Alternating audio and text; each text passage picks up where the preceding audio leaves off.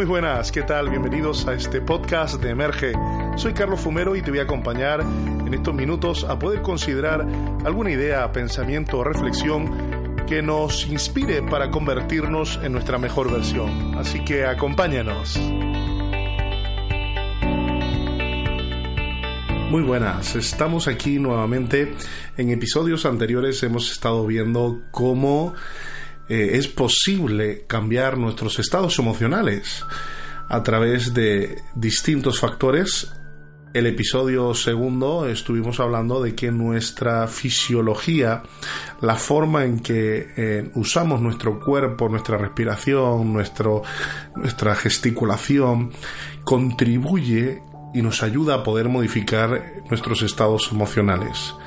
Y hoy vamos a ver el segundo factor, que es cómo nuestro lenguaje, cómo esa conversación interna y externa nos puede ayudar a también modificar nuestros estados emocionales. Así que vamos a entrar de lleno en el tema, en la idea, en el pensamiento de reflexión de hoy.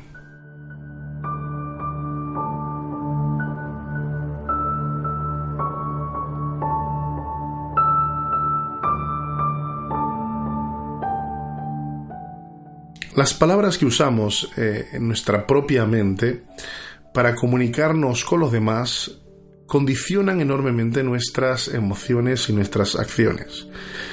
Eh, con esto estoy diciendo de que todos tenemos un diálogo interno y externo, pues precisamente ese diálogo interno, que luego se verbaliza y se vuelve en un diálogo externo, cuando tenemos una conversación con alguien, la forma en la que usamos nuestras palabras para describir nuestros sentimientos influye enormemente en el patrón de comportamiento que estamos o no deseando.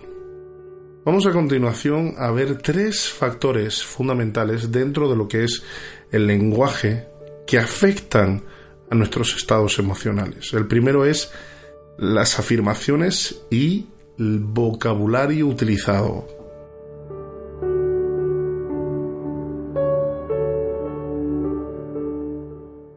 El primero es las afirmaciones y el vocabulario que estamos utilizando, porque nuestro estado emocional va a variar dramáticamente dependiendo del tipo de afirmaciones que predominen en ese diálogo que tenemos interno. Cuando hablo de un diálogo interno es lo que nos estamos diciendo a nosotros mismos.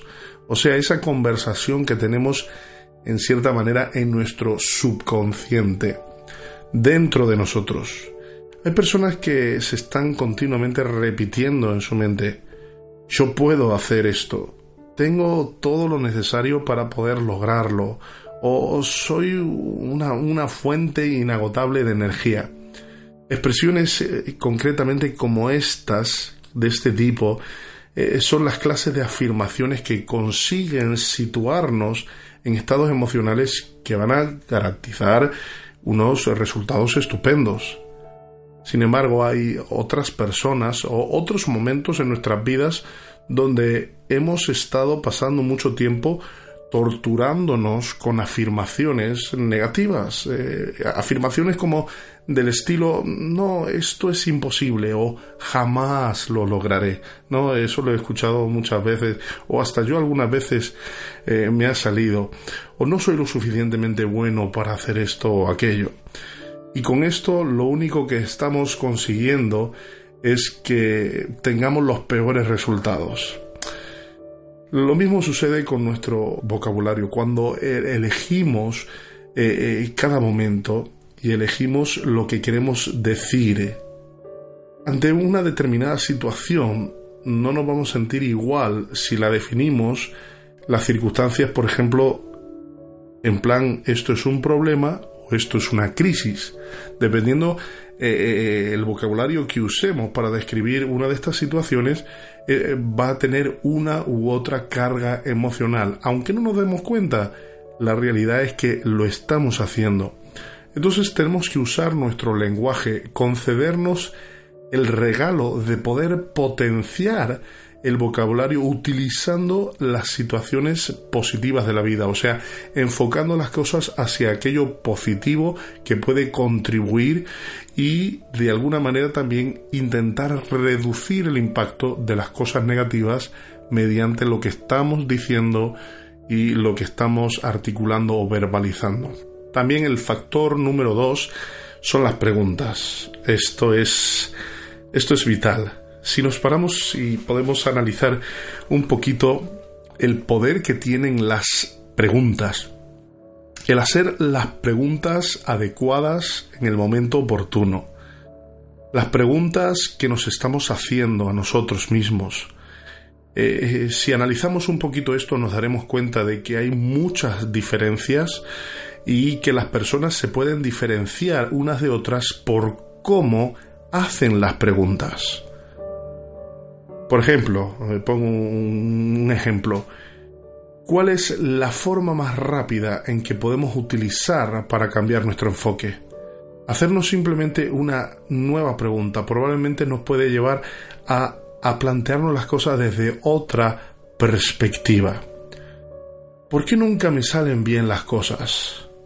¿Por qué consigo resultados peores que los demás? ¿Por qué a mí, Señor? El segundo factor son las preguntas. Y aquí entramos en algo que me encanta. Eh, para mí ha sido revolucionario poder aprender un poquito más a cómo hacer las preguntas correctas. En ese diálogo que tenemos interno y luego cómo vamos a tener ese diálogo externo, cómo vamos a verbalizar lo que sentimos. Lo importante de hacer las preguntas adecuadas. Si analizamos este tema, el verdadero poder que tiene sobre nuestras actitudes y comportamientos, las preguntas que nos estamos haciendo, nos daremos cuenta de que hay muchas diferencias entre las personas, entre unas y otras, y todo esto viene determinado por la forma en la que estamos consistentemente haciéndonos cierto tipo de preguntas. Probablemente hay personas que se sientan deprimidas, pero si te pones a indagar un poco, ¿cuáles son las típicas preguntas que esa persona se está haciendo a sí misma? Por ejemplo, eh, preguntas del estilo ¿por qué nunca me salen bien las cosas? ¿Por qué consigo resultados peores que los demás? ¿Por qué a mí, Señor? ¿Por qué intentarlos y de todas maneras siempre me sale mal? Recuerda que siempre, si te planteas una pregunta frustrante, recibirás una respuesta frustrante. Vuelvo a repetir, si, si nos hacemos una pregunta frustrante, si nos hacemos una pregunta negativa, recibiremos una respuesta negativa, una respuesta frustrante.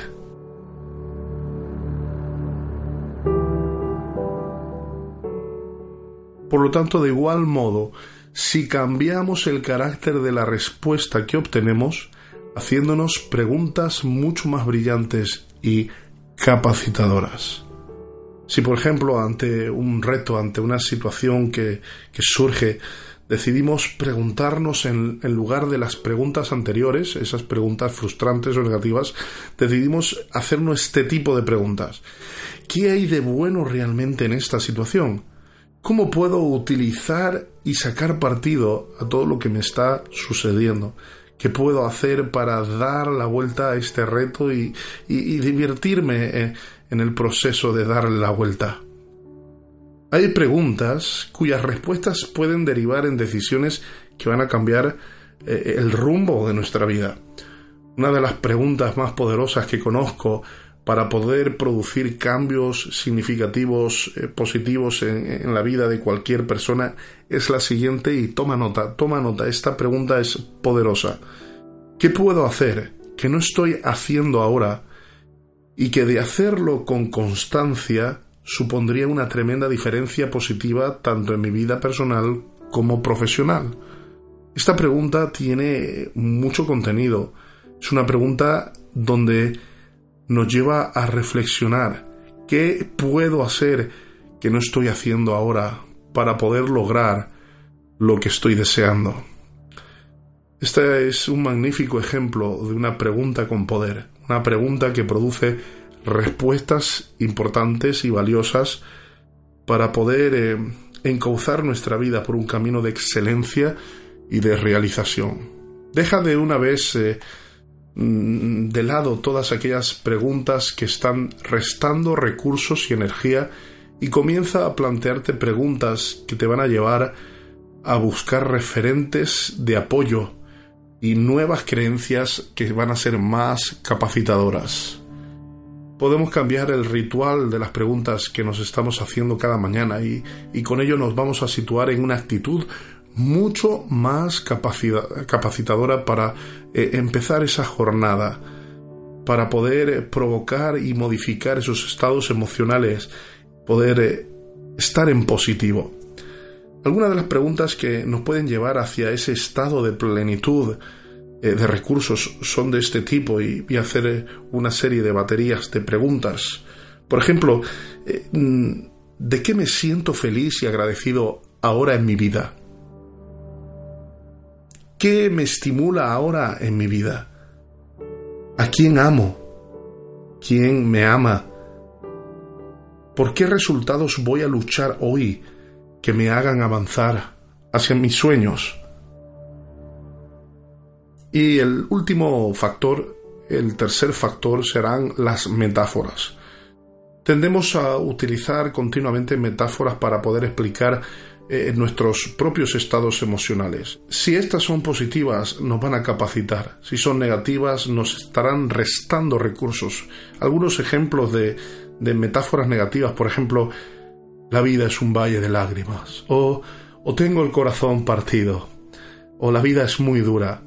Eh, tienes que empezar a sustituir este tipo de declaraciones, este tipo de, de, expresiones metafóricas, sustituirlas por otras metáforas más positivas. Por ejemplo, la vida es un regalo, la vida es una fiesta, estoy en la cumbre del mundo. Eh, te, quiero invitar, eh, querido amigo, querido oyente, a que comiences a tomar conciencia del increíble poder que ejerce el lenguaje sobre nuestros estados emocionales y de esta manera empezarás a dominar uno de los ingredientes esenciales del éxito. Por lo tanto, hemos visto en este podcast un poquito la importancia que juega el cómo estamos verbalizando, cómo estamos usando nuestro vocabulario, nuestro lenguaje, para poder modificar esos estados emocionales y apuntar hacia una dirección eh, la importancia precisamente de, del poder del lenguaje, el poder de la articulación verbal de lo que nos está pasando. Quiero animarte a que, a que nos sigas, a que des me gusta este podcast si realmente te ha inspirado y si quieres escribirnos, darnos tu feedback, lo puedes hacer al siguiente correo electrónico emergetoledo.gmail.com. Ha sido un placer estar contigo, soy Carlos Fumero y nos vemos en el próximo episodio de nuestro podcast Emerge.